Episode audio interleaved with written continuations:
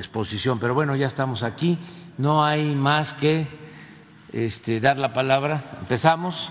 Segundo, tercero, cuarto, quinto, sexto. Vámonos.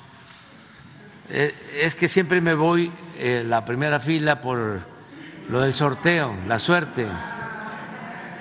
Así es, la suerte. Buenos días, presidente Hans Salazar de Noticiero en Redes. Eh, aquí se ha tocado mucho el tema últimamente respecto a la seguridad pública, de, incluso el día de ayer por lo de la Suprema Corte. Eh, yo quisiera preguntarle, en todos estos operativos o incluso los cuarteles, la operación mixta que se hace con los estados, preguntarle sobre el estado de Guerrero, presidente. Eh, particularmente, no sé si, y esta sería parte de la pregunta, si en el gabinete de seguridad se ha planteado esto de el crimen que ha estado desplazando a varias eh, comunidades. A consecuencia de esta violencia, en la región Sierra y en el estado de Guerrero, muchas comunidades han sido agredidas, amenazadas y desplazadas. En el ejido, por ejemplo, de San Antonio de las Tejas, perteneciente al municipio de Coyuca de Catalán, las comunidades de los eh, Vallados y Santa Clara fueron desplazados el pasado 19 de febrero, no es reciente. La comunidad de San Antonio, Los Puertos, fue agredida con armas de alto calibre el día 7 de marzo, más reciente. Amenazas para abandonar sus comunidades. Esta última comunidad salió desplazada el, pasado 3 de abril al no ser autorizado por parte del Estado una base militar de la Sedena para resguardar de la comunidad. Esa es la versión, obviamente, de los de las comunidades. Esto es lo que le estoy eh, planteando, que eh, no es que el gobierno del Estado no esté apoyando, pero les parece que hace falta la Guardia Nacional porque, bueno, pues los grupos, los cárteles, eh, incluso este, se señala directamente a uno de ellos que está operando mayormente en el estado de, Guerrero e incluso, bueno, ya también hemos visto en algunas de las acciones de la propia Guardia Nacional de la extorsión también que se está viviendo mucho. Aquí eh, la, secretaria de Seguridad, Rosa Isela Rodríguez, incluso ha ha señalado en los reportes que es uno de los, de los delitos que eh, se están combatiendo porque eh, es más, eh, incluso de los que se dedican a antisecuestros, se están enfocando también ahora en el tema de la extorsión.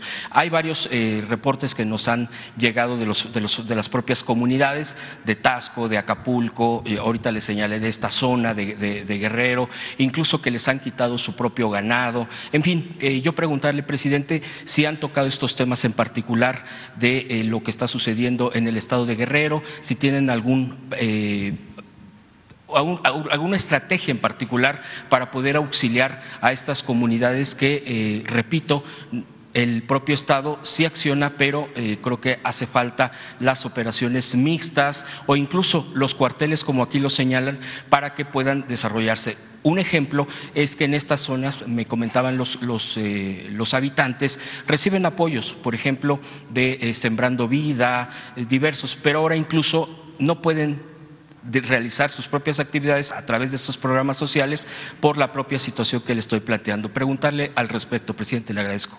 Bueno, estamos este, atendiendo en todo el país y en las regiones donde en efecto hay más eh, violencia, ilícitos. Esto es el caso de la Tierra Caliente de Guerrero, la región de Altamirano, de Coyuca de Catalán, toda esa zona. Ahí está trabajando la Guardia Nacional, la Secretaría de la Defensa. Eh, en algunos lugares de Guerrero eh, hay la práctica ilegal de la extorsión en municipios que tú has señalado y se está eh, actuando. Hay algo que es muy importante. Eh, la estrategia de la Guardia Nacional tiene que ver mucho con la ocupación territorial de em, regiones del país en donde no hay presencia de las eh, autoridades, solo la policía municipal y en algunos casos las policías estatales. Por eso es importante seguir construyendo cuarteles de la Guardia Nacional. Ya se han terminado 280 que están ubicados en las distintas regiones del país, pero vamos a llegar a 500 eh, cuarteles. Esto va a seguir ayudando porque ya la presencia de la Guardia Nacional en el país eh, nos ha permitido avanzar y enfrentar los ilícitos de todo tipo. Eh, vamos a seguir con ese propósito. Desde luego, las bandas de la delincuencia no quieren que se establezcan los cuarteles de la Guardia Nacional. Hay resistencias, amenazas a veces de que no nos eh, permitan ocupar un predio. Al final, este, se logra la instalación de un cuartel. esto nos ha pasado en el norte y también en el caso de Guerrero, pero eh, insistimos en que se van a instalar todos los cuarteles de la Guardia Nacional y no hay ninguna región en donde eh, impere, domine en absoluto la delincuencia. En todos lados eh, hay presencia de la Guardia Nacional o de el Ejército y vamos a continuar así. Entonces sí eh, estamos tratando esto de Guerrero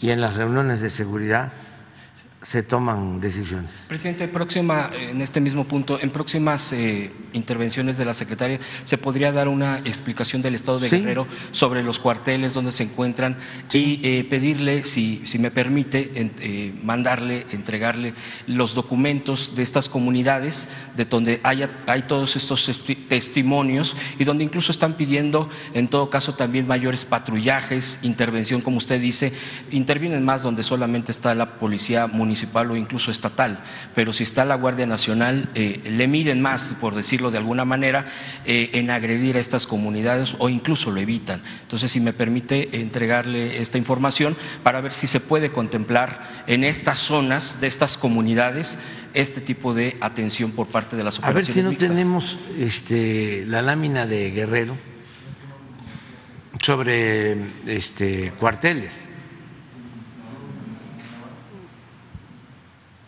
Y preguntarle. Si no, este, eh, posteriormente, ¿no?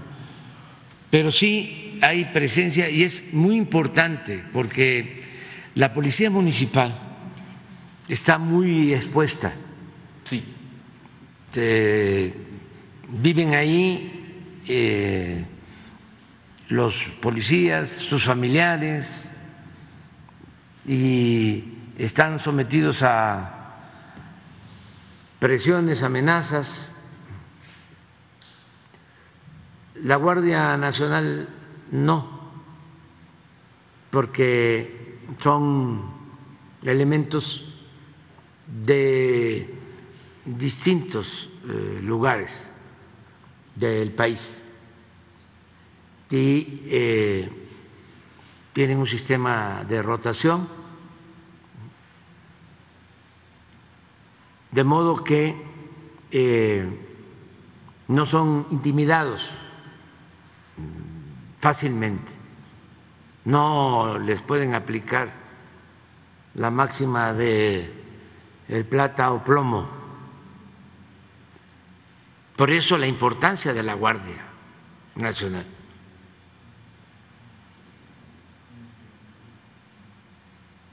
Y eso este, es lo que defendemos lo que no entendieron los ministros de la Corte, porque los eh, obnubila su conservadurismo y la politiquería. No les importa la seguridad del pueblo, la protección a la gente. Entonces, usan de pretexto,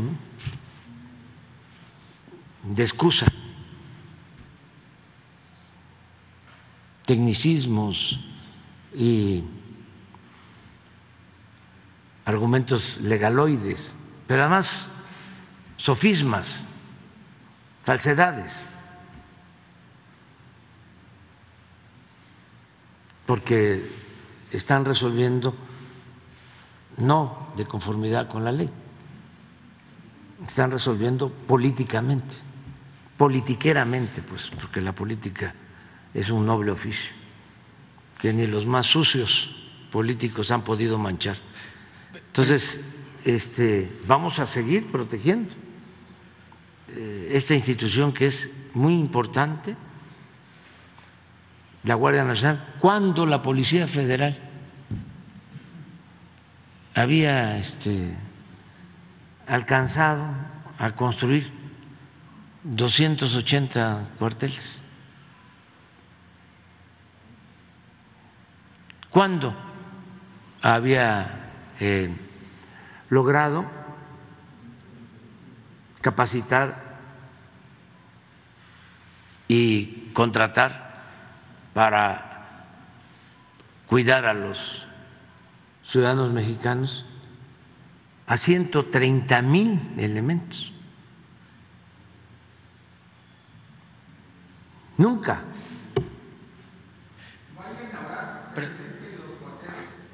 Estoy, este, cada vez que puedo, voy eh, a inaugurar eh, cuarteles y voy precisamente en esas regiones, voy a esas regiones en donde hay resistencias. ¿Cómo se llama la estación en Chihuahua? No, no, este, que es este ciudad, está entre Chihuahua y Juárez. Villa Almada. Villa Almada. Villa Ahumada. Sí, porque lleva ese nombre en honor a un exgobernador porfirista que estuvo gobernando Chihuahua, aunque él era originario de Jalisco, más que era hombre de confianza de Porfirio Díaz, Villa Ahumada. Entonces, ahí eh, no querían que se construyera un cuartel. Y se construyó y fui a la inauguración. ¿Y en, la Sierra de Guerrero, por ejemplo, en esta zona, sí se ha permitido, presidente, la construcción de cuarteles? Sí, en la mayoría de los casos este, eh, se permite y este, se realizan los cuarteles no es a contentillo, no es que si quieres o no quieres, es que eh, se tiene que proteger a la gente con la Guardia Nacional. Y es lo que se está haciendo. Presidente, vez aprovechando, eh, eh, ahorita que se está buscando la información, mi segundo planteamiento es precisamente ligado a esto. Eh, bueno, le voy a pasar la información a, Jesús, si me permite, en el tema de, las no, es que no son peticiones en realidad, son planteamientos de las vivencias y de, tratar de tener esta seguridad para que los niños estén en escuelas, la gente esté trabajando y que estas comunidades no, no eso, porque les han sugerido armarse Ahí dicen estas, en estos testimonios y ellos se niegan. Dicen que ellos no quieren armarse, no quieren entrar en esa dinámica, entonces obviamente por eso es este planteamiento que le hago y que le pregunto sobre cómo está Guerrero y si cuántos cuarteles, si hay planteamiento de más, etcétera. Y además nosotros eh, coincidimos con ese pensamiento, ¿no? Eh, el Estado tiene la responsabilidad de garantizar la seguridad pública. Y no es una opción el que haya eh, guardias civiles, como les llamaron, autodefensas, impulsadas por el mismo gobierno, que no dieron ningún resultado, al contrario, muchas eh, las impulsaba la misma delincuencia. Y hasta les dieron armas. Sí, este, eso no, eso no, no, no ayuda. Este, el Estado tiene la eh, obligación de garantizar a todos los ciudadanos su seguridad y se está cumpliendo con eso.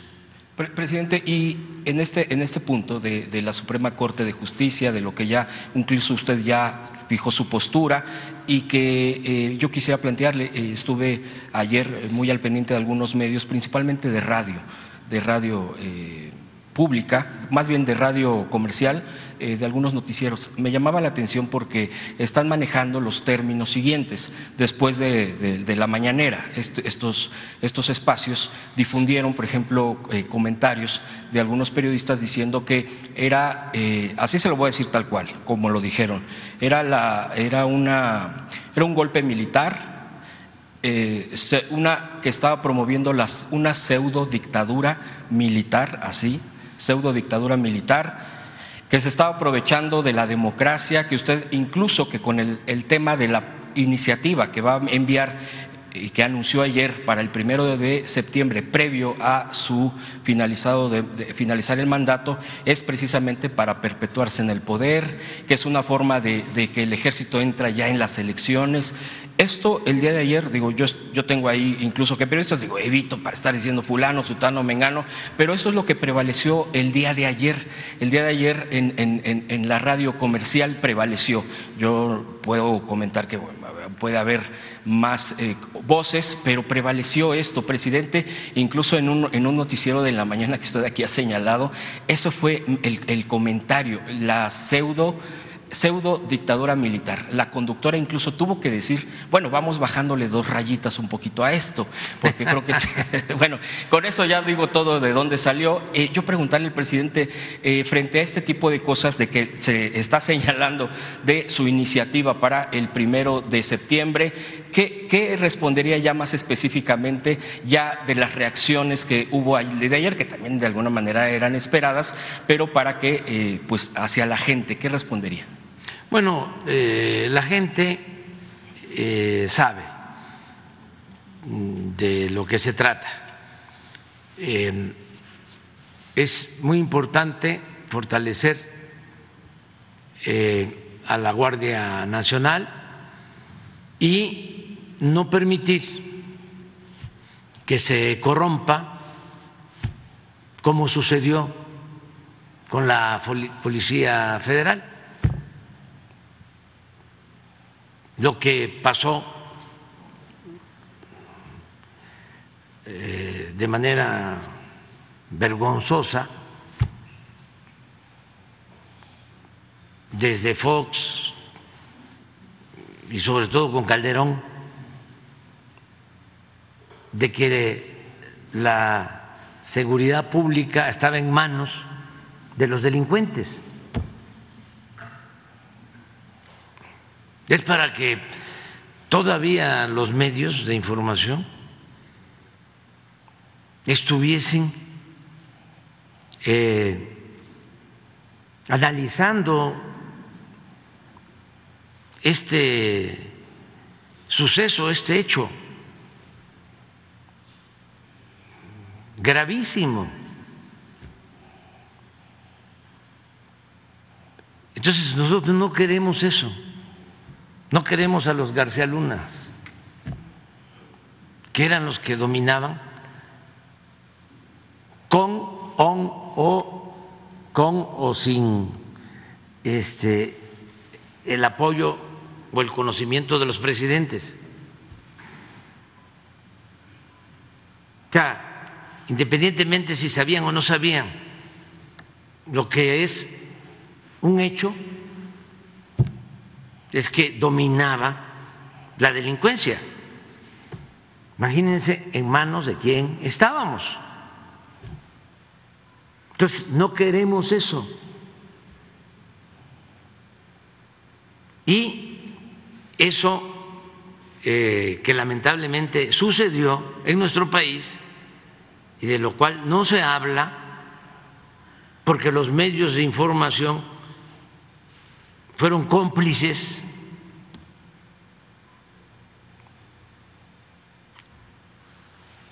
con honrosas excepciones, cómplices. Pues eh, la gente pues sabe que no se debe de permitir que eso se repita. Sin embargo, así como los medios, en vez de ofrecer disculpas y rectificar y hacer una investigación periodística a fondo de cuál era el modo operandi de García Luna y de los que cometieron todos estos ilícitos desde el poder, cómo funcionaba el narcoestado. En vez de eso, siguen queriendo que se mantenga la misma política mafiosa. Y es eh, lo que defienden también los ministros de la Corte,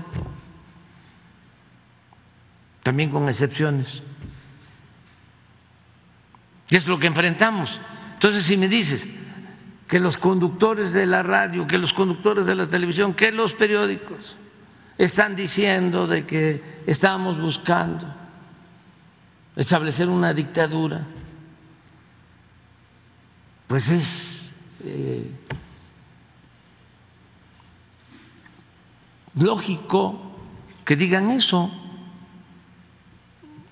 porque ellos eh, no están de acuerdo con lo que nosotros estamos planteando.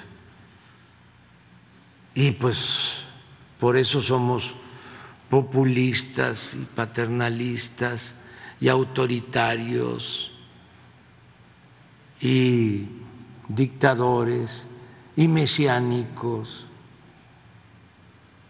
etcétera, etcétera, etcétera. Ya eh, nadie les cree que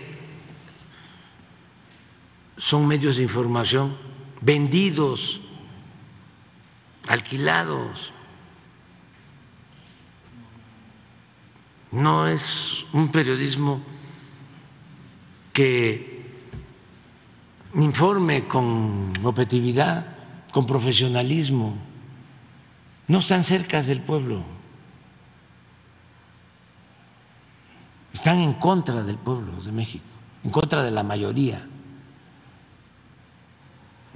forman parte pues de la oligarquía, ni siquiera son este, estos conductores, por muy famosos que sean,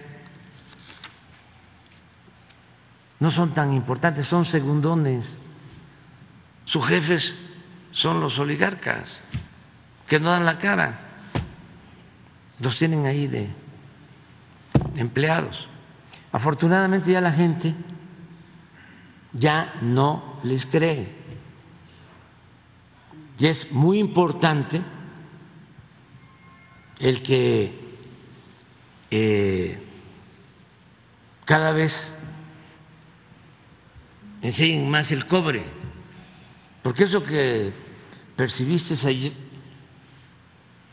pues es lo de antier y lo de hace una semana y lo de hace un mes y lo de hace un año y lo de hace dos años y va a ser lo de hoy y va a ser lo de mañana. Y es muy este, importante que ya eh, dejen de simular de que son periodistas independientes. Puro cuento. Hablaba yo de los analistas, ¿no? expertos, todos los foros donde se reúne Aguilar Camín y Castañeda. ¿Quiénes son los otros? Así. Riva Palacio, pura finísimas personas.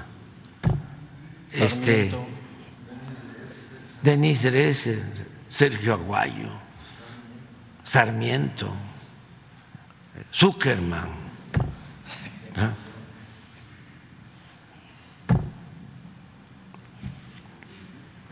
Son este como tafil. O este, dan sueño. No hay nadie, o sea, es muy difícil que un grupo de esos haya alguien con una opinión distinta. No hay son eh, comparsas.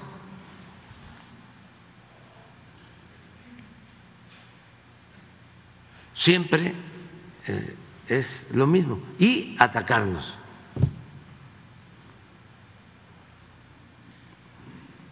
De todo. Entonces, ¿para qué te, este, te extrañas y este y estás escuchando, ya siempre, siempre lo he dicho aquí, va uno en la radio, le va cambiando, y es lo mismo, donde le cambie.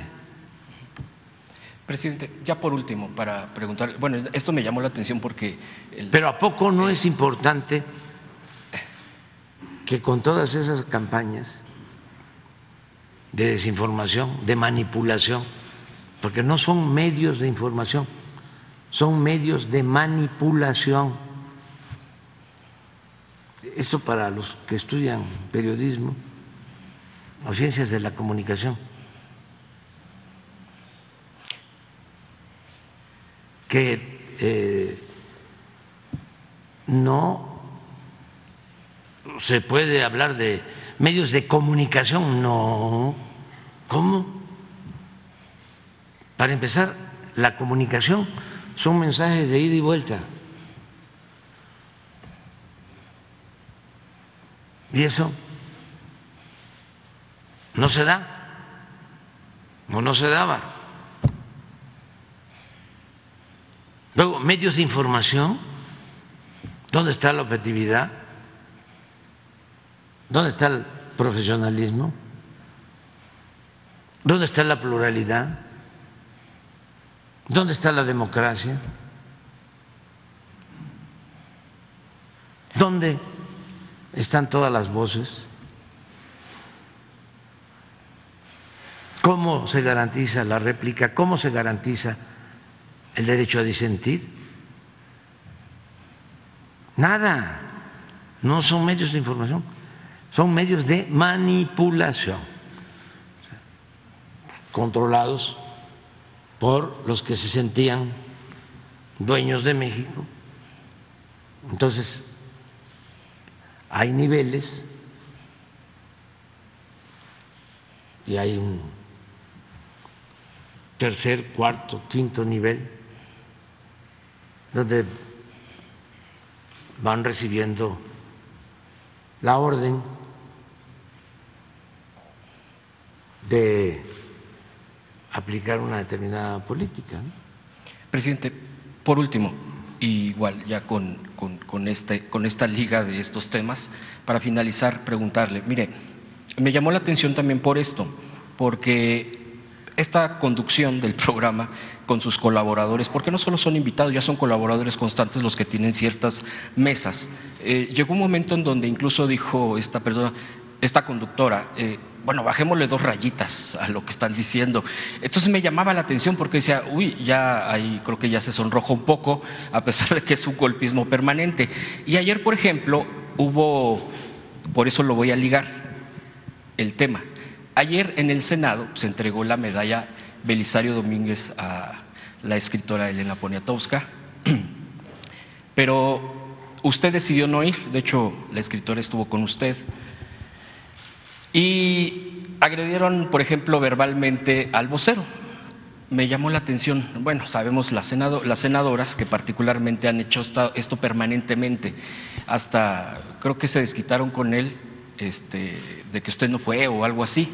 Esa fue la impresión que me dio. Después también se fueron con el secretario de Gobernación, este, en fin, este tipo de acciones que también son de alguna manera esperadas, aunque cada vez son más allá. Eh, de, digamos, de, cierto respeto mínimo, aunque se piense diferente. Y también había un hubo un periodista, que ahí es donde lo ligo, que el día de ayer también, a, partir de esta agresión verbal que sufrió el vocero, eh, sacó este periodista que siempre ha estado golpeando permanentemente, un día sí y otro también dijo, bueno, no, ahí sí ya no estoy de acuerdo. Entonces, eh, ¿Hay, una parte de pudor en, la derecha? Esa sería la pregunta. ¿O hay algún momento en donde una parte diga, no, esto sí ya, digo, podemos pensar diferentes, no estamos de acuerdo con esto, eh, pero, pero ya, hay, ya hay ciertos límites? Esa sería la pregunta. Y nada más comentarle, el día de hoy habrá una conferencia de prensa en San Lázaro a las 3 de la tarde, eh, ayer me, me, me comentaban, con la familia de Juliana Sánchez a propósito de lo que desde esta eh, de este espacio se ha impulsado por la libertad y que sería importante eh, su comentario. Gracias, presidente, le agradezco su respuesta. Sí, mira, este, acerca de la actitud de los medios de manipulación, eh, cuando se trata de una agresión, una humillación, a quienes eh, no pertenecen a la mafia del poder, pues siempre este, le dan vuelo. Por eso no voy yo. Quiero tanto Elenita. Ayer este, eh, puse un texto, a ver, porque sí quiero este, que se sepa, a ver si pones mi, felicitación, porque eso que, que escribí es lo que pienso de ella. Este, sin embargo,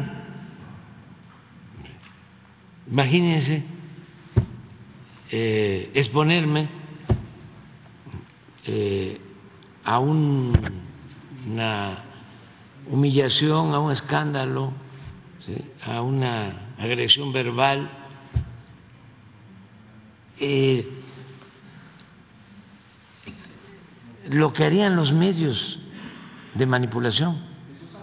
Eso sería, eh, oye, se estaría en ocho columnas en el Universal, en el Milenio, desde luego en el PAN, Fleto, panfleto del Reforma, lo de la radio, televisión, todo. Entonces, pues tengo que cuidar la investidura presidencial, porque ellos no tienen eh, argumentos más que el escándalo.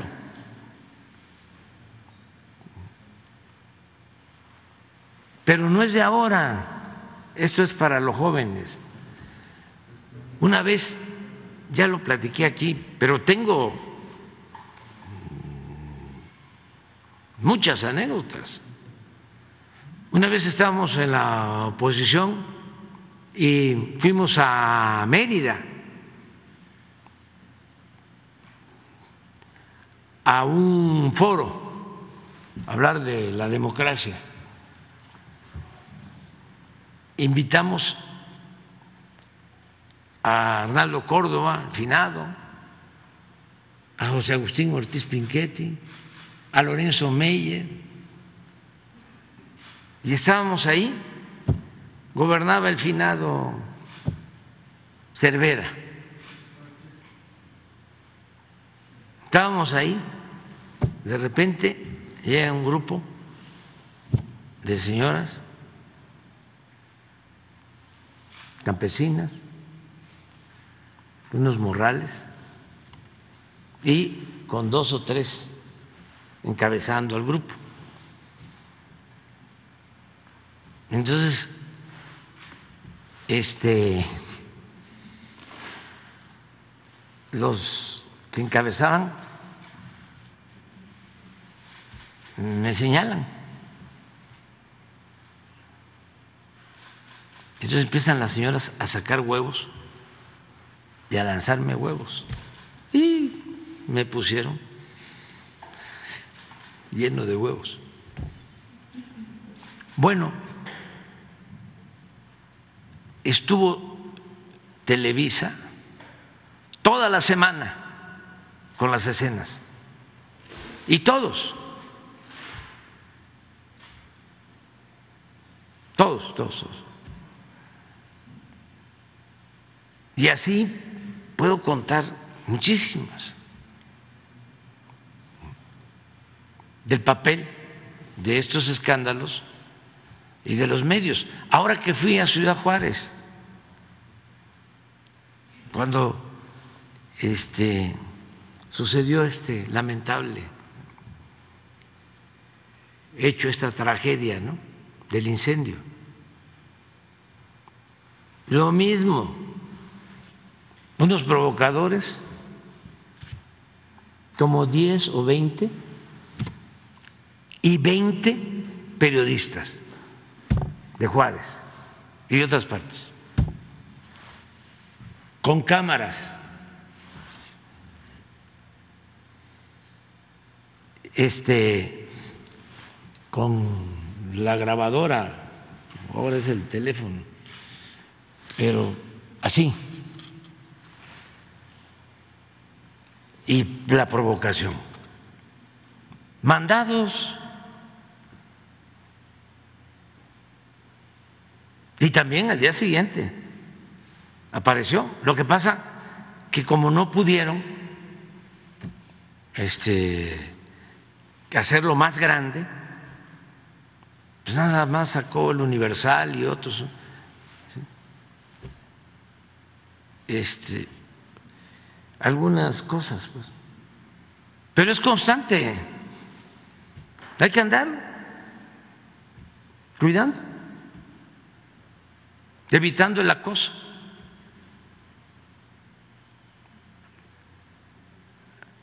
No caer en la provocación, porque eso es lo que buscan. Entonces, por eso lo de ayer. ¿Y por qué esa actitud de un periodista que dice, primero lo que dices, no, bájale dos rayitas. Y el otro, ya esto es mucho. Pues sí, porque eh, son eh, trabajadores que les pagan, que venden pues eh, su trabajo y venden también algunos su conciencia. Pero hay quienes nada más venden su trabajo, que tienen pudor. Pero hay otros, no, que les gusta eh, comer sapos y no hacen ni gestos, piden más. Pero sí hay quienes este, se comen un sapo y ya no quiero más. Pero hay otros que dicen, qué sabroso. Este, pero sí hay gente que se da cuenta que vende su trabajo, tiene necesidad, pero no vende su conciencia. Entonces, eso sucede. Además, porque se exhiben ya cada vez eh, hay más escrutinio de parte de la gente. Imagínense el que está escuchando en la radio le apaga o le cambia o le dice vendido, chayotero, arrastrado, todo lo que dice la gente. manipulador, ya si son este, más em, equilibrados o moderados. Pero por la gente, por lo general la gente es este vendido, siempre ha existido. Yo les comentaba que cuando estudiaba en la Facultad de Ciencia Política, cuando entré allá por 1973, estaba el movimiento de Rafael Galván, la tendencia democrática, y participábamos en las manifestaciones, porque era a favor de la democracia sindical. Y pasábamos enfrente de Excelsior, ya entonces ya no estaba don Julio de director, ya habían este, llevado a cabo el golpe. Años después del 73. 76 fue el golpe, sí, sí, y era prensa vendida, prensa vendida, prensa vendida. Pero desde entonces, ¿cuánto tiene 76 a la fecha? Pero eso, era desde antes. Desde, no, desde el 68. prensa vendida, prensa vendida. Y el que no brinque es charro, y el que no brinque es charro. O sea, este, o sea, no es nuevo. Lo que pasa que ahora eh, ya se descararon eh, los, los medios. Este, ¿Tenemos alguno? Ah, el tuit.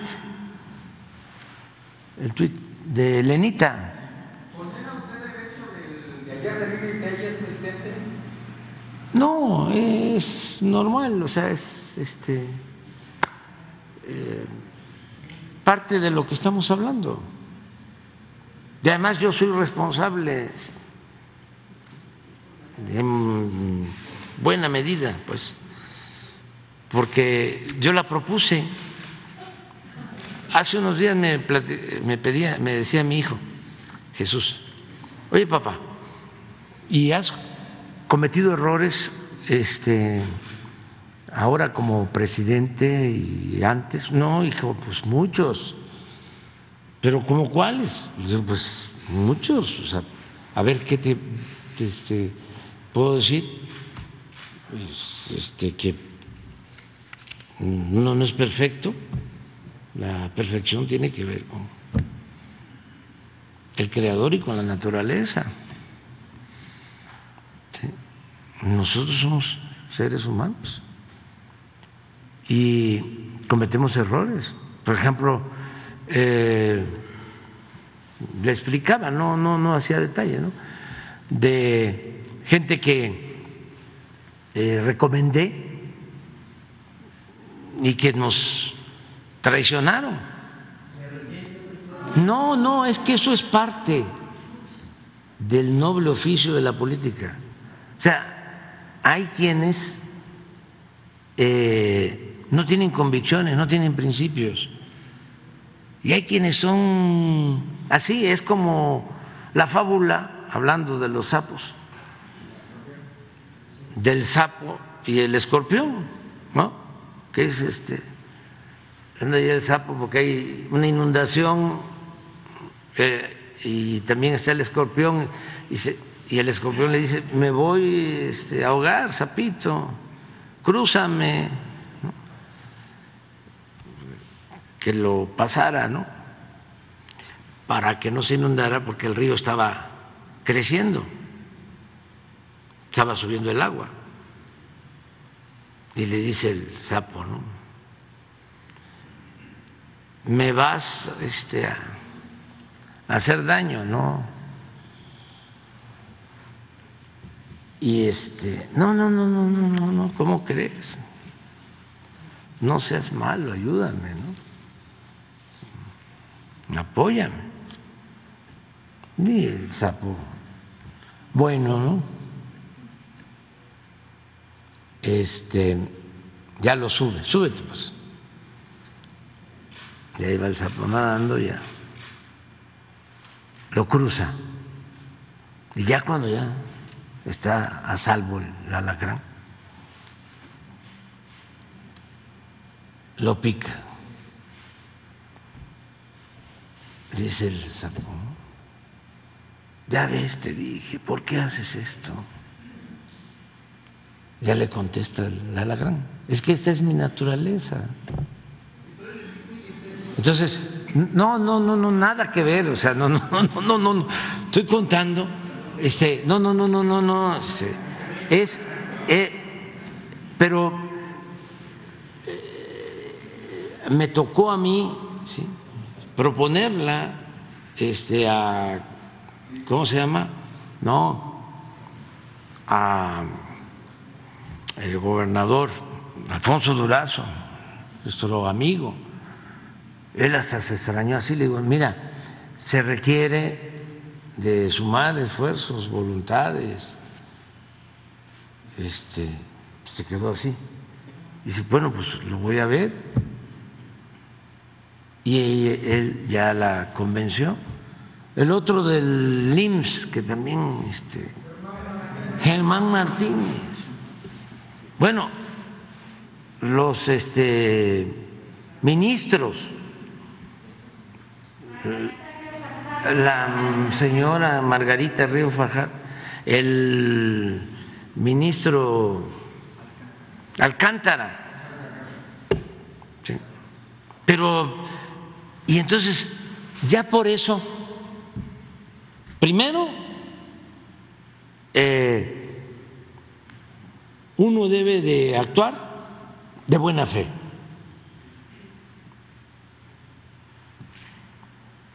Segundo, hay que respetar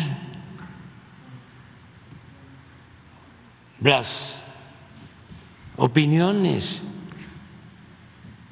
y las libertades.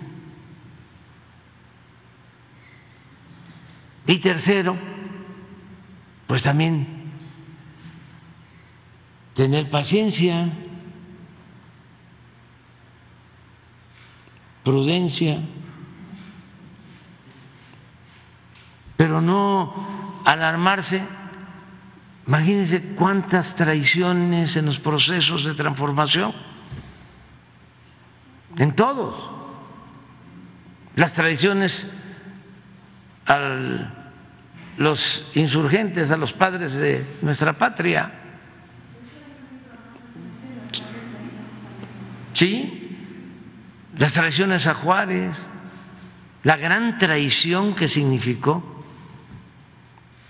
el asesinato de Madero, traición vil, eh, la traición a Zapata, que Guajardo lo invita a comer a la hacienda y va Zapata nada más con su escolta y entrando le disparan a Mansalva. La traición a, a Villa, bueno, a Guerrero, lo de Guerrero. Este, muchas traiciones. Bueno, los que eh, eran supuestamente de izquierda están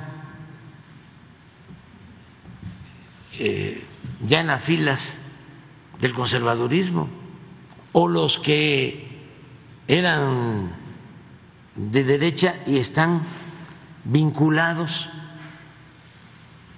con quienes antes este, militaban en la izquierda. Todo eh, este contubernio, ¿no? O toda esta promiscuidad política, donde no hay principios, no hay ideales. Pero también no es para alarmarse. Esto, miren, es muy importante. En esta ocasión no erraron los senadores al otorgar la medalla Belisario Domínguez a Elena Poniatowska. Elenita es la mejor escritora de nuestros días, la más inteligente, pero sobre todo la que ha estado siempre con los que sufren y luchan por los demás. Porque es una escritora, es una intelectual que siempre ha estado pensando en los otros y en los desposeídos y en los olvidados. Es una santa laica. Ya ha estado aquí, ¿eh? Este, con nosotros. Pero no pude ir por lo mismo porque pues están eh, ofuscados. Eh, y hay que eh, evitar la confrontación, hay que actuar con prudencia,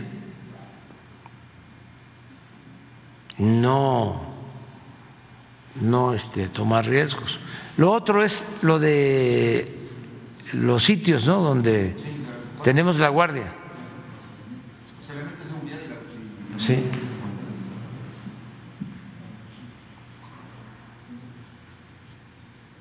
Ahí está, bien. Este.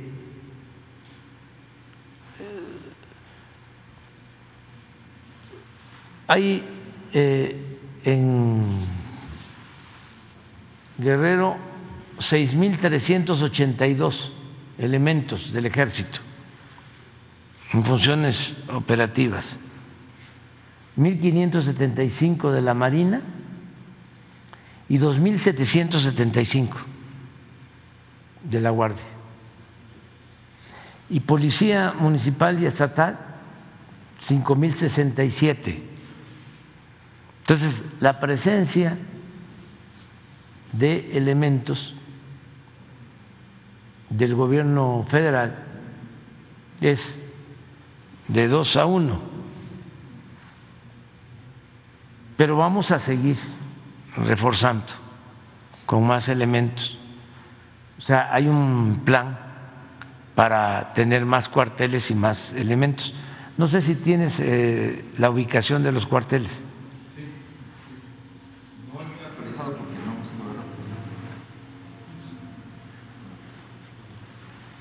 Pero sí vamos a atender la, la zona de la Tierra Caliente, ya este, tenemos información de lo que está sucediendo y están actuando ahí la Fuerza Federal. Sí. ¿Mm? ya se vendió la presidencial? Aquí está. ¿Sí?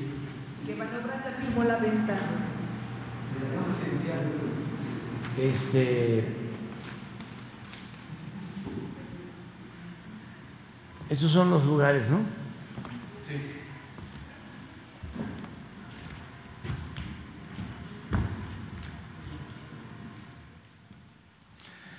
Aquí es donde necesitamos. Es donde tú te, refieres.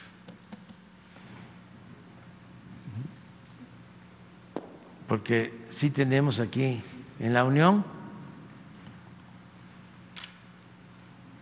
y desde luego acá en Acapulco, en San Marcos, Cuaji, Niculapa, de la costa chica, también acá en la montaña. Aquí es la parte de Huitzuco. Eh, por Iguala, pero nos falta aquí. Es lo que tú estás planteando.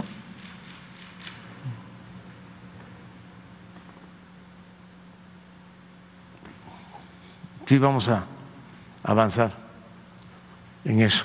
Entonces tenemos actualmente una, dos, tres, cuatro, cinco, seis, siete, ocho, nueve cuarteles, pero se va a ampliar. Ahora que se informe sobre seguridad, vamos a ampliar esto. ¿Qué tal? Buenos días, señor presidente. Pero lo del avión eh, se está viendo, este, hay la posibilidad de que se venda, no puedo decir más, solo que eh, al obtenerse eh, ese recurso, se va a destinar para dos hospitales.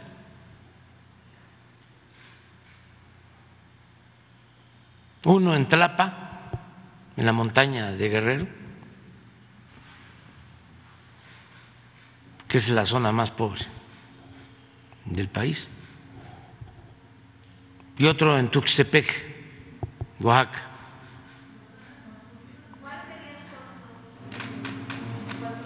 No puedo hablar más.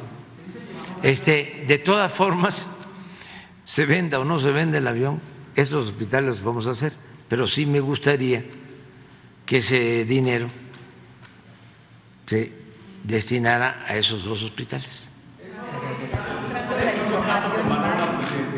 Estamos este, eh, viendo todo este asunto. Eh, no sé cómo se enteraron ustedes. ¿Eh? Mirones profesionales. ¿Está en Twitter? ¿De quién? De, de, ¿Pero quién es? Antonio.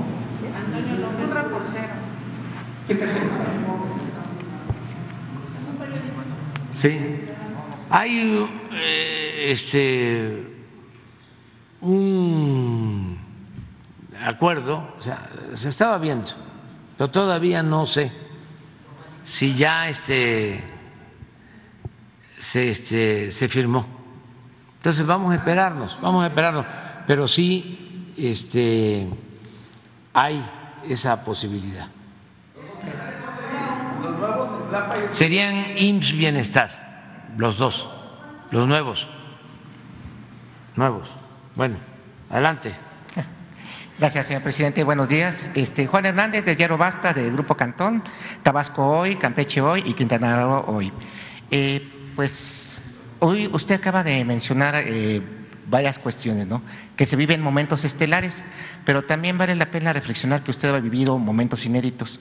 Le ha tocado, este, una, como lo llamaba en un, momento dado, una herencia maldita, una herencia de violencia, una herencia de pues instituciones o de, organismos que eh, eran una gran carga en este caso para, la administración. Eh, le toca vivir una pandemia de COVID le toca vivir eh, una, pues una guerra y también le toca vivir lo que es una crisis de precios del petróleo. Todo esto vale la pena recapitularlo porque pues en sus promesas de campaña no, usted no prometió resolver un problema en 15, en 15 minutos, ¿no? como lo, decía algún presidente. Tampoco le toca, eh, bueno, llega a su quinto año pues con una alta popularidad, ¿no? podríamos ver que Enrique Peña Nieto llega al quinto año de su gobierno con menos del 30%. Felipe Calderón igual va este, con 20, 30%. O sea, mucho, digamos, de lo que se está viviendo son momentos inéditos. ¿A qué voy con todo esto? Hoy usted está enfrentando eh, pues una investida, un injerencismo no solamente del extranjero, sino también aquí el enemigo en, en casa. ¿Cómo usted va a blindar precisamente todo lo que se ha venido haciendo. Ya nos comentó de los programas sociales, pero es preocupante ver que haya, haya legisladores que digan que se le ha dado mucho al sureste, que, que ya se les ha dado bastante, ¿no? ¿Usted considera que se le ha dado bastante al sureste? ¿Usted considera que se le que realmente se le ha dado este, lo que se le tiene que dar al pueblo de México? Esa sería, este, digamos, mi primera reflexión. No, este, hay una enorme deuda con el pueblo de México, porque ha sido excluido, marginado, maltratado, empobrecido, humillado por una minoría.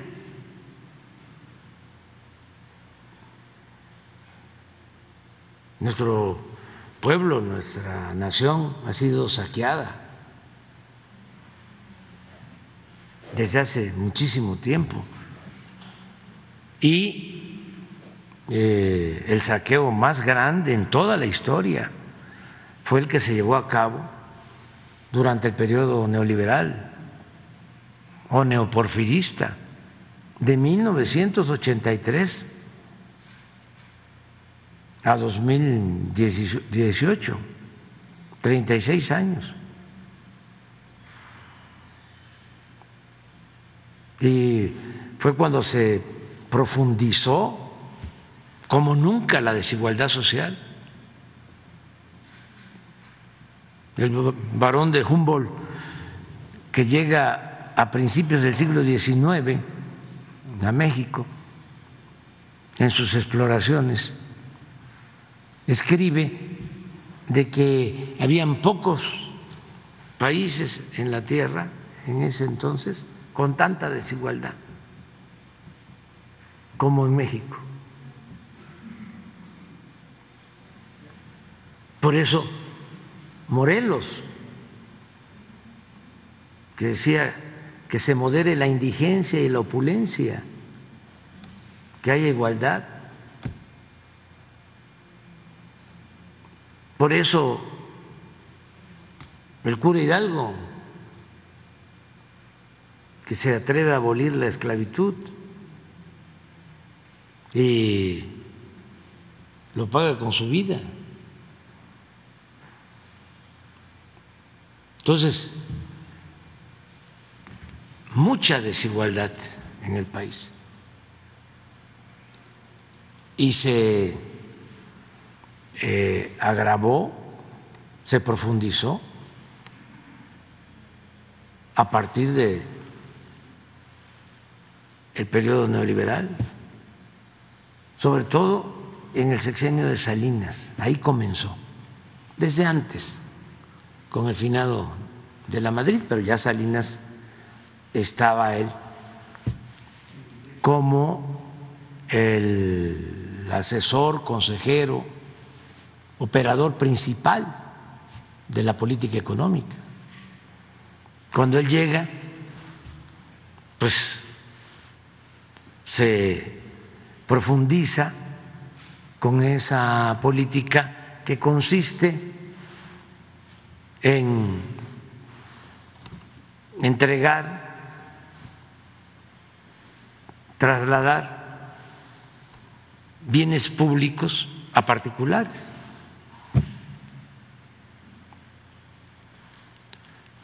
Y está más que demostrado y claro. Fíjense, cuando llega Salinas con una imposición, con un fraude, empieza la revista Forbes, y eso lo pueden ustedes este, constatar, a dar a conocer la lista de los hombres más ricos del mundo. Es el primer año que la revista Forbes da a conocer la lista de los más ricos del mundo. Los que tenían en ese entonces más de mil millones de dólares de fortuna. Y cuando llega a Salinas, solo había una familia, un grupo, que tenía, creo que dos mil o dos mil quinientos millones de dólares en México. Solo ese grupo aparecía en la lista de los multimillonarios del mundo.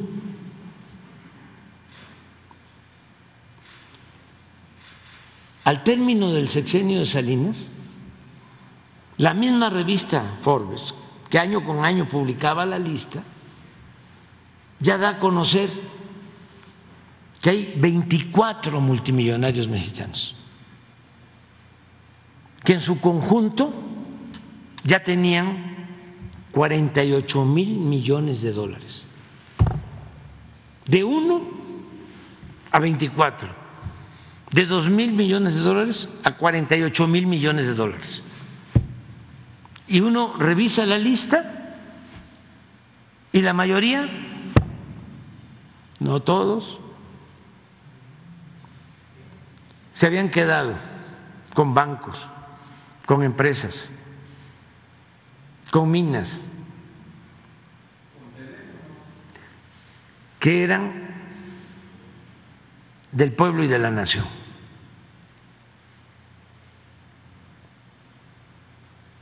Fue un gran atraco. Y Cedillo continúa con la misma política. Porque, por ejemplo, a Cedillo le toca rescatarlos.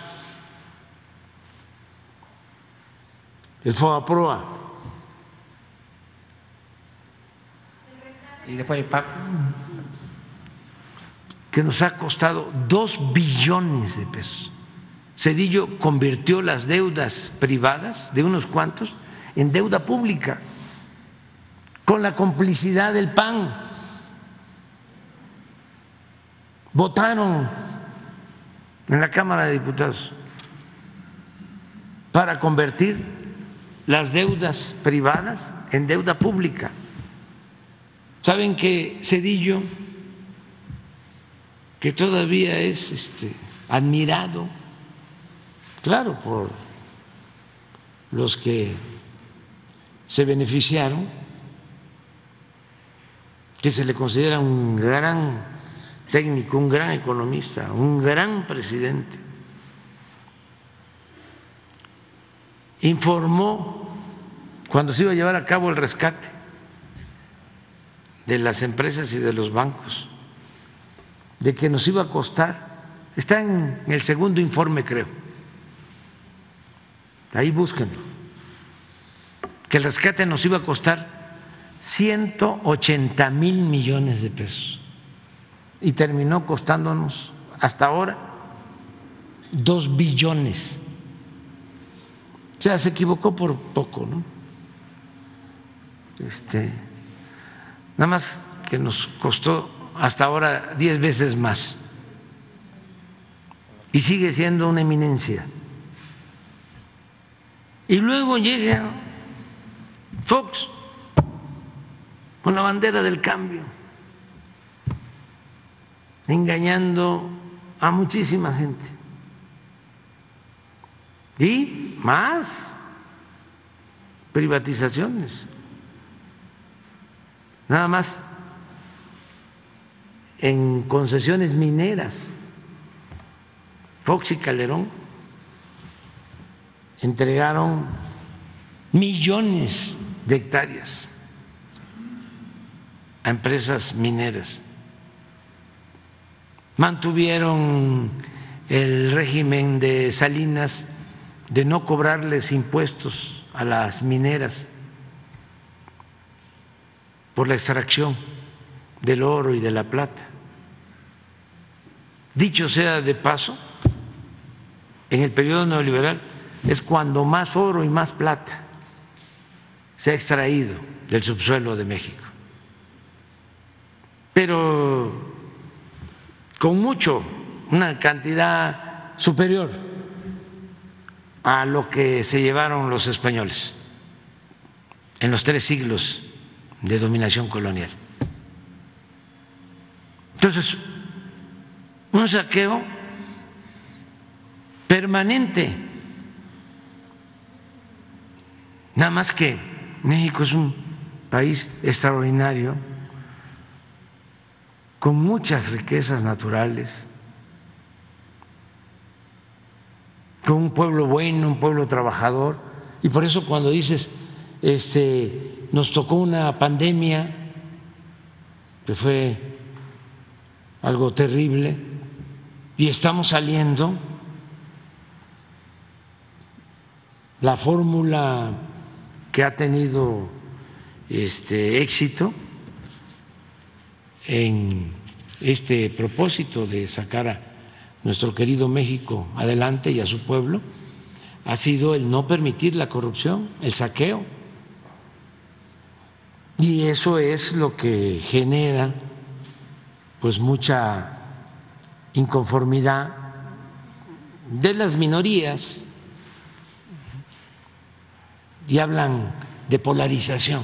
No, no está 50-50. No.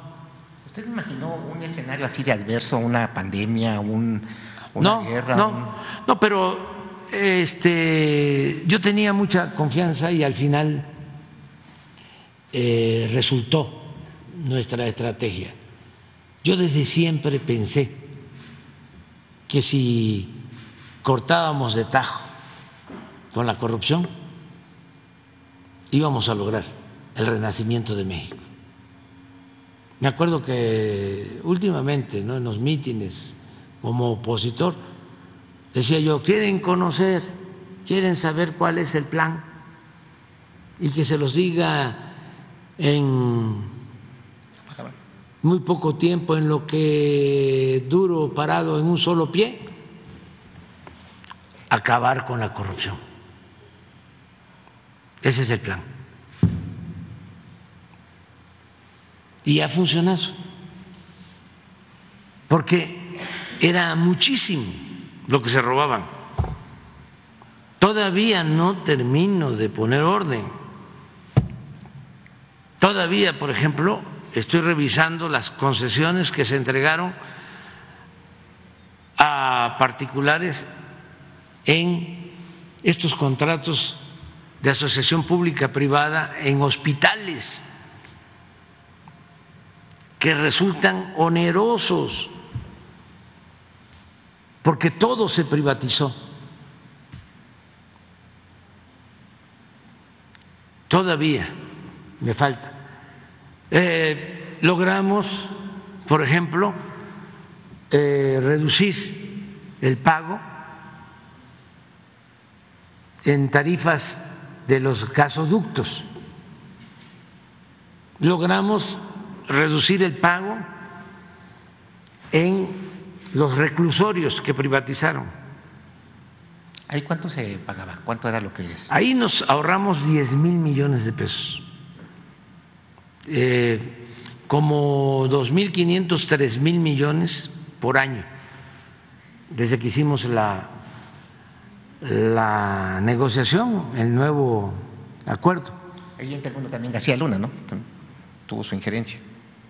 Sí, ahí tuvo que ver García Luna y tuvieron que ver medios de comunicación que se metieron a estos acuerdos, pero pues así la industria eléctrica, así el petróleo, así todo.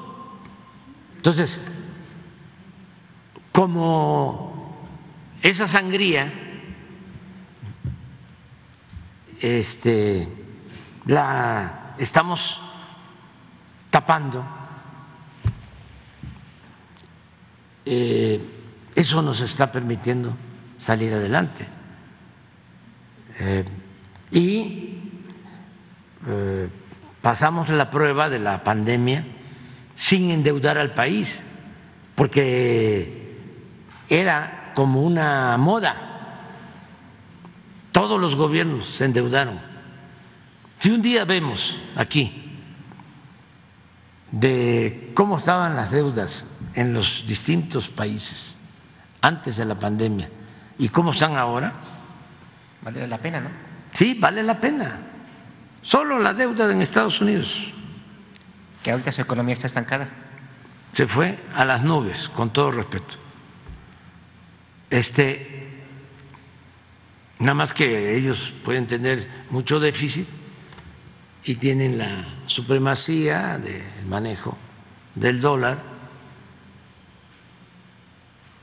pero en el caso de nosotros es distinto. Aquí fue eh, cambiar eh, completamente la política, no eh, seguir entregando bienes y el presupuesto a los de arriba con el sofisma, la mentira de que si llueve fuerte arriba, gotea abajo, como si la riqueza fuese permeable o contagiosa. Aquí nuestra estrategia fue abajo, de abajo hacia arriba, hasta donde llegue. Y fíjense,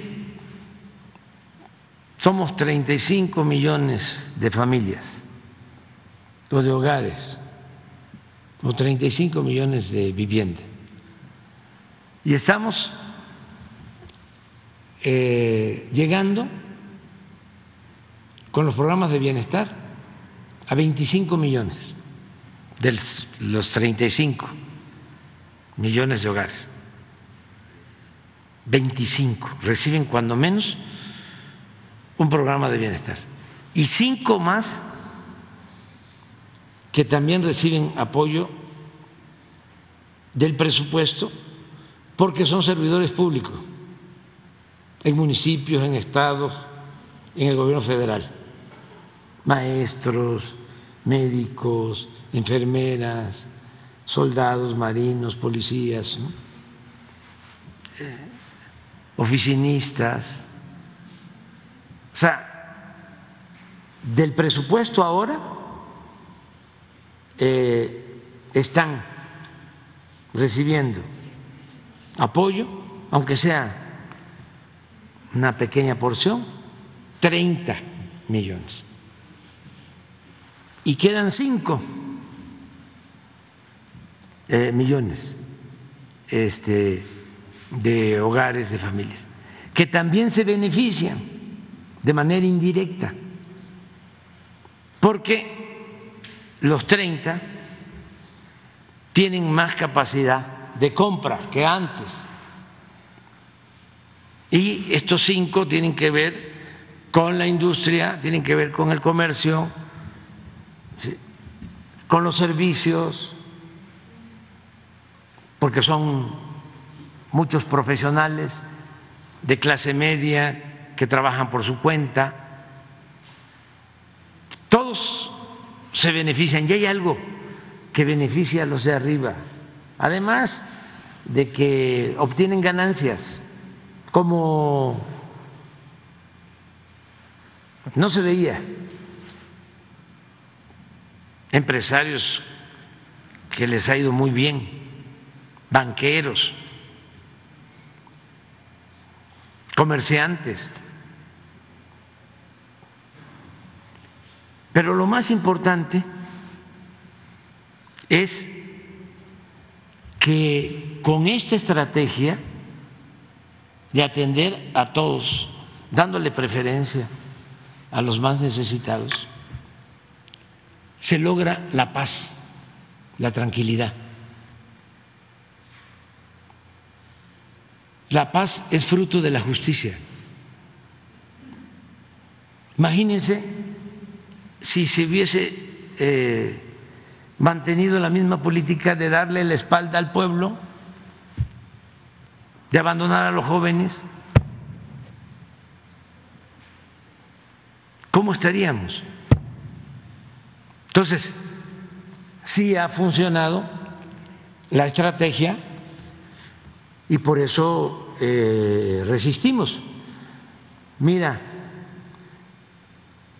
los jueves hay una empresa de consultoría que hace una encuesta.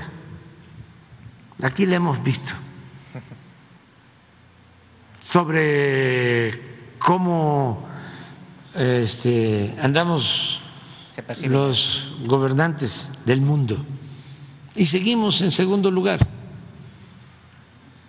No le podemos llegar. Estuvimos en un momento cerca de primer ministro Modi, pero ahí es otra cosa. Él es el gobernante de la India, lo ha hecho muy bien y hay otros elementos que le ayudan.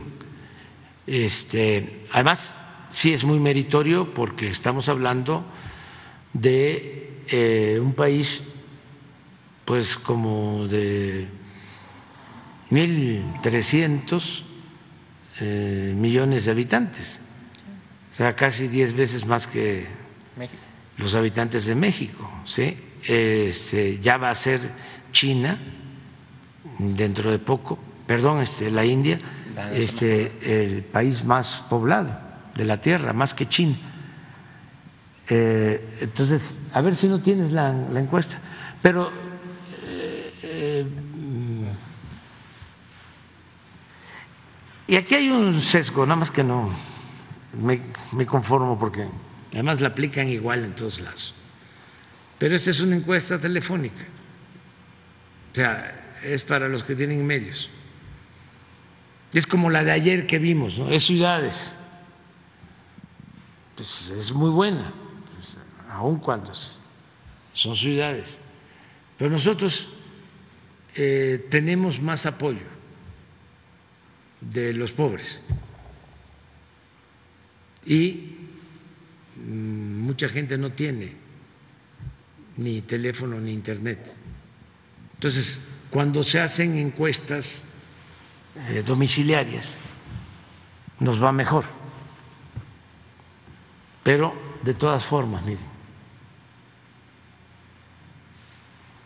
estamos en segundo lugar. Y seguimos eh, entre los seis con resultados este, positivos. Aquí están todos. ¿Por qué no los mencionas? O sea, no es para, para presumir, ¿eh? es nada más para informar, porque si no los que escuchó el, en la radio este, sí. Eh, este, pueden pensar de que están haciendo su, su labor de zapa. Y eso es visto desde afuera, ¿no? sí. Desde aquí. Pero eso es, a ver, es, es Modi.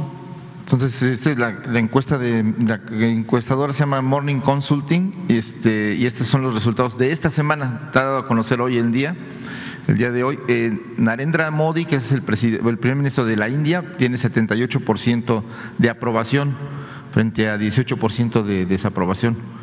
Eh, Manuel López Obrador de México, 61% en segundo lugar y 30 de, de aprobación y 35% de desaprobación. Le sigue el mandatario de Suiza, Alain Berset, con 56% de aprobación y 30% de, de desaprobación. Y luego el, primer ministro de, de Australia, Anthony Albanese, 55% de aprobación eh, frente a un 33% de desaprobación.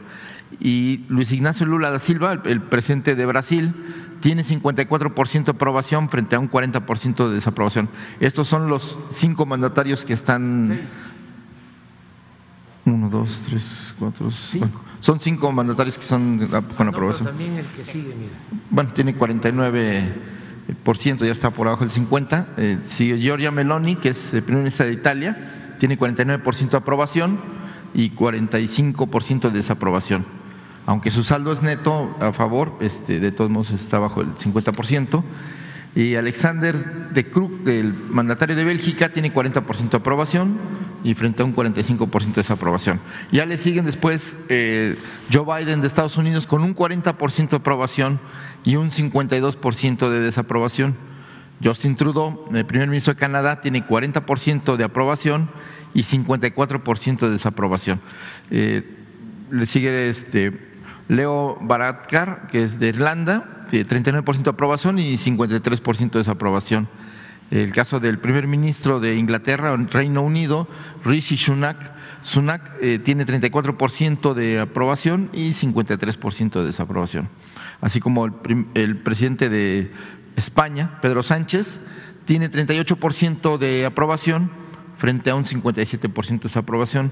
Y bueno, pues ya le siguen otros mandatarios como Kishima, Kishida de Japón, con el 30% de aprobación.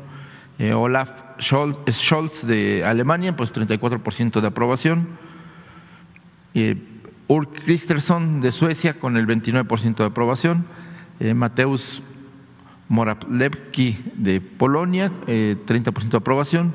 Karl Nehammer de Austria tiene el 28% de aprobación y Jonas Gahr Store de, Noruega el 25% de aprobación y así le siguen Mark Rutte con el 27 de aprobación, Pe- Peter Fiala de la República Checa con 21 de aprobación y Jun Si Yul de Corea del Sur con el 21% de aprobación, obviamente con una desaprobación muy alta del 74%. Nada más para que les quede claro, eh, cuando se hacen este tipo de mediciones, ¿qué es lo que toman en cuenta precisamente esta, esta digamos, casa encuestadora para que lo, bueno, Yo creo que nada más es la pregunta, ¿no? ¿Apruebas o desapruebas este, la labor Son varios factores. Bueno, del presidente? Deben de preguntar otras cosas, pero este, esta es la pregunta de aprobación, Directamente. básicamente. Este, y pues vamos bien y la verdad, la gente eh, se ha portado a la altura de las circunstancias. Hay eh, mucha conciencia en el pueblo de México y nos ha estado respaldando. Entonces no podemos nosotros traicionar al pueblo, no vamos a fallarles, eh, no tenemos derecho a eso y vamos a seguir adelante y también este, decirle a nuestros adversarios que no odiamos nosotros, que este, somos adversarios, no somos enemigos. Pero ¿cómo Y se va? cuando nos damos trato de adversarios, buscamos vencernos, vencer al adversario, no destruir a nadie, porque eso se hace o se piensa que es lo que debe hacerse con los enemigos. No, adversarios a vencer, no enemigos a destruir. Y este que haya debate y polémica y pluralidad, eso es la democracia, y nada más que no haya eh, violencia, ni verbal y mucho menos física. Y por lo que corresponde a nosotros, a quienes eh, me apoyan, pedirles que seamos respetuosos, que aunque tengamos el corazón caliente, la cabeza fría, que a nadie le demos trato de enemigos, que a nadie se le desee que le vaya mal. No, no, no, no, no. Este, amor al prójimo. Amor al prójimo. Y este que la democracia es este pluralidad, no es pensamiento único. Y en nuestras familias, pues ya saben cómo hay discusiones entre familiares, entre amigos, eh, por cuestiones políticas. Yo no quiero eso, no lo deseo, no me gusta que se agreda, que se humille a nadie, a nadie. Además, este, un buen demócrata, un auténtico demócrata, le da la confianza al pueblo. El que no es demócrata está pensando que el pueblo es tonto. Y no, tonto es el que piensa que el pueblo es tonto. La gente se da cuenta de todo, sabe muy bien lo que conviene y lo que no conviene. Entonces, ¿para qué preocuparnos? ¿O para qué enojarnos? ¿Para qué eh, irritarnos? ¿Para qué odiar? No. Además, tenerle confianza al pueblo, que va a saber poner a cada quien en su lugar. Y lo más importante de todo, lo más importante de todo, nuestra conciencia. Ese es el principal tribunal. Si uno está haciendo bien las cosas, si uno está luchando por causas justas, ¿qué va uno a preocuparse? Al contrario, es una dicha enorme. ¿Qué les recomiendo yo a nuestros adversarios opositores? Que luchen por causas justas. Si no tienen causa, ya no van a poder salir adelante. Un político tiene que representar algo, algo, y a alguien. Pero si este no se lucha por la justicia, si no se lucha por la libertad, si no se lucha por la democracia, si no se lucha por la soberanía, si no se lucha por el pueblo, por la nación, ¿cómo se va a pensar que eso es política? No, eso es politiquería, ambiciones vulgares, individualismo.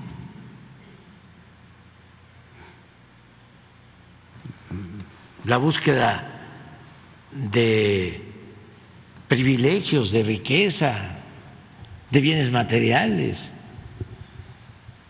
La política es un imperativo ético, tiene que ver con ideales, tiene que ver con principios, tiene que ver con lo racional, pero también con lo místico. Entonces, es eso.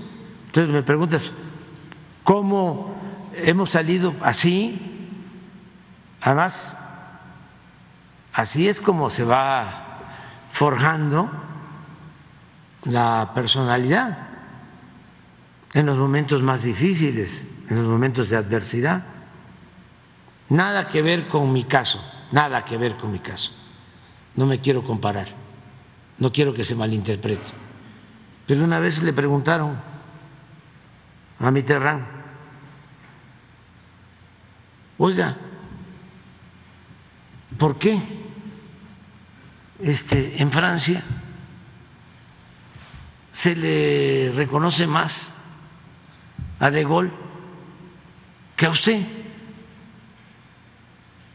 Si usted fue preso durante el nazismo, si luchó toda la vida de manera consecuente, si mantuvo una postura de principios, si fue buen gobernante, ¿por qué se le recuerda más a De Gaulle. Y la respuesta, la respuesta de Mitterrand fue, es que a él le tocó enfrentar una guerra y salió adelante. O sea, entre más difícil, más complicado, más se trasciende. No es lo mismo este, gobernar en tiempos de normalidad política. No le tocó nada normal. Que gobernar en tiempos difíciles. Entonces, eso es en general. ¿Cómo, cómo está usted blindando retomando el inicio de la pregunta, eh, precisamente esta, esta situación de lo que usted ha venido impulsando, tren Maya, refinería, eh, aeropuerto en su momento, eh, bueno, vamos viendo que incluso el tren Maya sigue habiendo, en este caso, amparos, siguen buscando frenarlo, siguen este, a lo mejor este, con argumentos buenos, malos, eso ya dependerá del juez este, señalarlo, pero usted hace precisamente estos programas para impulsar una zona que había sido abandonada este, por, por muchos años, muchos este, sexenios, y que ahora pues se está buscando devolver. Incluso eran zonas que, aunque tenían riqueza petrolera, pero tenían pobreza, o zonas donde había hay un alto grado de marginación. Todo eso, este, por eso le, mencionaba hace un momento, que ya se le ha dado mucho al sureste, ¿no? Pero bueno, independiente de todo eso, ¿cómo lo va a blindar?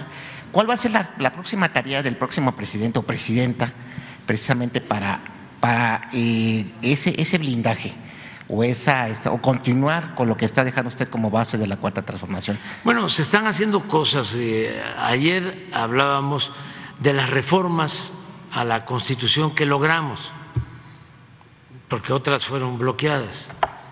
Pero logramos reformas importantes. Todo lo que tiene que ver con lo social está este, protegido legalmente. La pensión a los adultos mayores, la pensión a discapacitados, las becas para estudiantes de familias pobres, el derecho a la salud, que es muy importante, porque el que podamos ir a un centro de salud a un hospital y ser atendidos, eh, bien atendidos, y que eh, no solo sea la consulta, también los estudios, eh, análisis clínicos, intervenciones quirúrgicas, medicamentos, y que todo eso sea un derecho, que no se tenga que pagar, que sea gratuito. Todo eso está ya en la Constitución legal y estamos en la práctica eh, llevándolo a la realidad, que eso que está escrito en la Constitución sea real, que no sea letra muerta. Entonces, ya logramos cambios importantes en la Constitución. Luego, ¿quién va a defender todo esto? La misma gente. O sea, va a ser muy difícil que le quiten la pensión a los adultos mayores. Va a ser muy difícil. Entonces, se habla de blindaje, pues es eso. Eh, la gente va a defender sus conquistas, lo ha alcanzado. Y en el caso, por ejemplo, del sureste, el que se esté haciendo la infraestructura del tren Maya va a ayudar mucho porque van a seguir llegando turistas a Quintana Roo. Eh, tiene muchísimo potencial el sureste. Yo eh, les diría, dentro de 20, 30 años que ya no va a ser predominante el petróleo, se va a garantizar al sureste, entre otras actividades económicas, su desarrollo con el turismo, porque no solo son las playas del Caribe, no solo es el azul turquesa, son las zonas arqueológicas, eh, es la selva, es la flora, es la fauna, son las comunidades, las costumbres, la comida. Eh, ese es el futuro. O sea, me dicen, a ver, cuando no sea el petróleo lo predominante, ¿qué va a pasar en el sureste? Estoy seguro que va a ser el turismo lo que va a reactivar la economía. Estuve en Oaxaca. Es extraordinario eh, el desarrollo futuro para Oaxaca con las carreteras. Me tocó sobrevolar de Salina Cruz, porque quería yo ver toda la costa, hasta Puerto Escondido. No, ahora sí que como se dice coloquialmente, ¿dónde lo vas a agarrar, primo hermano? O sea, esa belleza, esas bahías entonces, por eso, Puerto Escondido y Huatulco y la parte del istmo, eh, Oaxaca capital, eh, la Sierra Norte, la Sierra Juárez, bueno, todas las regiones. Entonces tienen un gran potencial. Y la Mixteca, claro, con su gente trabajadora, buena como la miel, pero así está todo el país. Ese es un gran país, donde quiera que va uno. Entonces, si por eso eh, no han podido destruir a México. Y lo más importante de todo, sus culturas. Es un pueblo heredero de grandes civilizaciones. Ahora que estuve en Oaxaca, que vi eh, zonas arqueológicas de Zapotecas, Monte Albán, que florece, viene de antes de la era cristiana, pero florece en el siglo V de nuestra era. Nada más mil años antes de que llegaran los europeos. Con todo respeto, supuestamente a civilizarnos entre comillas. Mil años antes era el esplendor de Monte Albán. Entonces, somos herederos de todas esas eh, culturas, de esas grandes civilizaciones, más que nos metieron en la cabeza de que vinieron a civilizarnos hace 500 años. No, las raíces de México son profundas. Entonces, nuestro país tiene muchísimo potencial.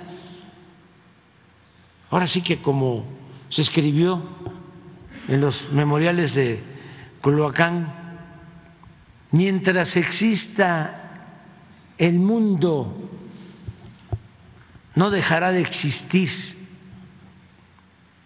la grandeza y la gloria del México Tenochtitlan. Ya vámonos a desayunar.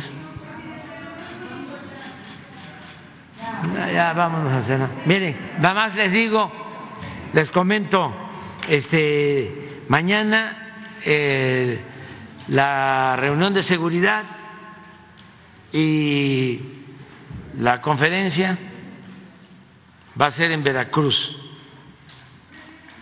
porque vamos a eh, recordar eh, un aniversario más de la defensa del puerto de Veracruz cuando la invasión de 1914.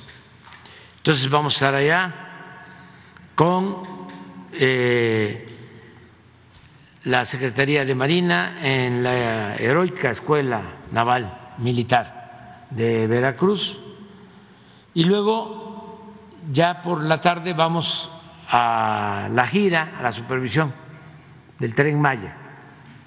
Este, mañana, el sábado y el domingo. Y ya nos vemos aquí el lunes temprano. Ustedes dos se quedan para el lunes. No, no, no, no, no, no, no, no. Aunque protesten, es que tienen razón. Tienen razón, ellas ya tiene tiempo que están queriendo.